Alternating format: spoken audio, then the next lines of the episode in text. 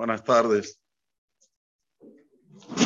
Los hajamim nos enseñaron que todos los isurim, todos los sufrimientos que una persona pasa en este mundo es por falta de cabod, de los honores que se le da a su compañero, a su rabino, en este mundo, a su discípulo, en este mundo. Esto es la mayoría, digamos así, la mayoría de los motivos del por qué la persona sufre en este mundo.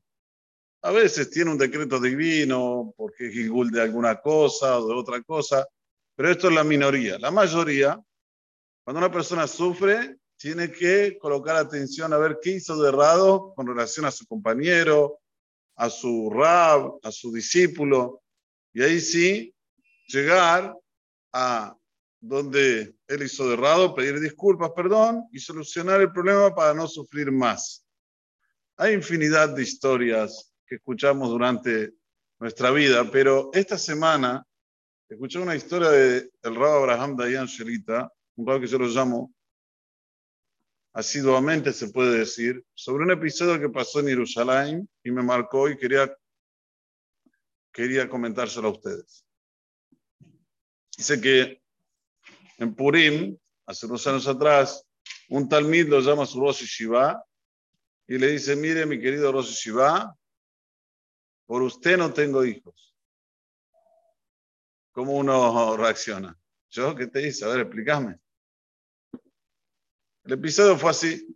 Este chico, cuando llegó el momento de Shidujim, momento de buscar una novia, salía con una chica, no salía, con otra no salía, hasta que vino el Rosh Shiva puedo decir el nombre, Raposen, de Jerusalén, y le dijo, mira, tengo una chica acá, de tal y tal barrio, muy buena, familia buena. Salió con esa chica, Baruch Hashem, y Beitó Bismanó a casarse.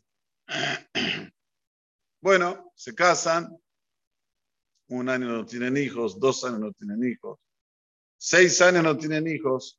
En ese interín hicieron de todo, fueron a los médicos, cambiaron las mezuzot, se fijó en la que vas a ver si estaba todo cierto, si estaba todo bien, todo excelente. Y no tiene hijos. Bueno, escuchó una segula. Este, digamos, este marido que no tiene hijos, escuchó una segula que, que va en Purim al Keber del Bishon Hay y pide ahí en el Keber del Bishon Hay, por volando atiende y le manda lo que quiere. Bueno, cuando escuchó esta segula, le dijo a la mujer, mira mi querida mujer, este Purim, me voy a levantar bien tempranito, 4 de la mañana, me tomo el ómnibus, voy hasta Mirón, hago tefilar Mirón, después voy al voy, vos me vas a preparar el almuerzo para hacer Sudat Purim, ¿cómo no? Con acabó. Llega Purim, debe levantarse a las 4, se levantó qué hora? A las 8. Puso el despertador, todo, pero parece que tomó la noche anterior y no se pudo levantar, se levantó a las 8. Eh, se levanta a las 8, va a decirte filá. Bueno, ¿cómo me perdí esta posibilidad? Mientras vuelve a su casa, la mujer le dice, mira mi querido, te preparé aquí un vinito, un sanguchito, andate a Mirón, hacete filá en el Keber de Rashbi, Hashem, va a estar todo bien, no te preocupes, yo hago aquí Saudat Purim solita en casa. Le insistió, le insistió, ok, se fue a Mirón, había mucho tránsito, era muy difícil llegar, pero hasta que llegó a Mirón, era Shahata Minha, ya era la hora de decir Minha.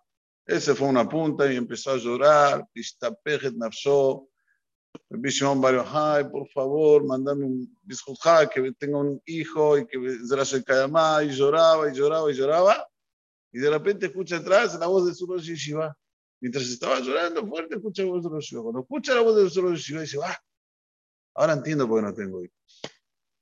Que en los Ashkenazim hay un minhag que que a su shidduch se le paga de Meshat Hanut. Se le paga, eh, ¿cómo se dice? El que hizo shidduch se le paga una, un, dinero porque hizo el Basra. una, no sé si se dice comisión, pero se le da un dinero. Y él se, se olvidó de darle el dinero al Rosh Shiva que le hizo shidduch. Y ahora está escuchando su voz Dijo, apenas vuelvo a Jerusalén, voy a esperar porque él es Jerusalén, hay dos días en Purim. los que están fuera de Jerusalén es en el día 14, los que hacen Jerusalén es en el día 15. El día 14 era un día miércoles, el día 15 era un día jueves. Voy a esperar que pasen los dos días, lo voy a llamar a Rosh Yeshiva. Y así fue, lo llama y le dice, por su culpa no tengo hijos. ¿Qué? ¿Cómo usted no me pidió de Meishiduch cuando hizo el Basra mío con la chica? Dice, no, Anima Halti, yo te perdoné, no te preocupes, está todo bien, no te lo lleves tan así. No, no, no. Aunque usted me perdone, esto es un hok, es como una ley en, en nuestro tzibur, en nuestra comunidad. Me tenía que haber avisado. Bueno, está bien, dámelo ahora. El Rab le dice al Talmid, pero qué increíble que yo tenía que hacer algo en el norte de Israel, y Takavti, me quedé, dije, bueno, ya que estoy cerca de Mirón, voy a ir a Mirón a decirte fila en el quebro de Repisión varios años. Pero no me toqué, que yo soy Jerusalmi. Jerusalmi, ¿cuándo hice la Nisim? El 15. ¿Cuándo fui a Mirón? El 14. Empecé a hacer Hazán, y de repente llega el momento de decir a la Nisim, y yo digo, ¡y, y, y! Yo no soy de acá. Y la gente, ¡a la Nisim! Y cuando gritó la gente, vos escuchaste mi voz. Y eso fue lo que te hizo despertar, que no me pagaste el meshillo. Señores, esto fue el 15 de Adar, a la noche. ¿Cuándo tuvo la hija? Nueve meses después, 15 de Kislev. ¿Quién es esta persona? ¿Quién es? El vecino del Rabdayan. Me dice, porque estábamos hablando de lo que es enfadar a alguien o de lo que es que alguien le pida, aunque no quiera. Aunque no es que lo hizo con cabana, el Raúl dijo, yo por mí no me den nada más alti. Pero hay que tener mucho, mucha atención en ser benéfico con todos, en no tener atritos con nadie. Y por eso que los hajamim, específicamente Rabbi Azar en Shamua, hizo una Mishnah para esto. Y nos dice así, Rabbi Azar en Shamua Omer, el honor de tu discípulo tiene que ser tan querido como ti mismo. que morar Y cuando tenés que dar honor a tu compañero, como el temor que le tenés a tu rabino. Morar y el temor que le tenés a tu rabino, que morar Shamaim, como el temor que le tenés que tener al cielo. O mejor dicho, como el temor que le tenés al cielo. Ese tiene que ser el parámetro para que la persona tenga una vida tranquila aquí en este mundo. Independientemente si hizo mitzvot, si hizo averot, estos, aparte, esto después en el mundo venidero. En este mundo, para que la persona tenga una vida tranquila, tiene que tener cabot con todas las personas. Cierta vez una persona vino aquí a la Keilah, pero ¿qué edad tiene? Me dice, voy a cumplir 100 años. No, estábamos aquí, estábamos en la sábado. 100 años, ¿y cómo se llama? Me dijo su nombre, ya fallecida la persona. Lañado. ¿Lo conociste? dañado de Yesurún? Sí, lo de. ¿Eh? ¿Te acuerdas cuando cumplió 100 años? Bueno, vino a, a una vez, 100 años. Pero dígame, ¿cuál fue su zehut de llegar a los 100 años?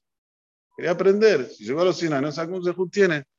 Me dice, mira, yo respetaba a mis padres como si fueran lo máximo. Y jamás me, volví, me envolví en una pelea con nadie. Con nadie me peleé. Me provocaban, me instigaban aquí y acá. Yo siempre me iba para afuera, lo hacía a un costado. Jamás me peleé con alguien. Entonces vemos que lo que dicen nuestros hajamim no es que hace falta una raya para lo que dicen nuestros hajamim, pero es lindo ver cuando las cosas proceden conforme dijeron nuestros sabios. Es hermoso ver eso. Es Hashem que tengamos siempre esto en mente, podamos reforzar esto de, del cabo del compañero. A veces yo disiento con, con el otro, pero no por eso faltarle cabot. El cabot del compañero tiene que ser como el cabot a su rabino, como temor a su rabino. Así también tenemos que dirigirnos nosotros. Vamos a tener todo lo mejor, todas las verajot también que que de de Israel.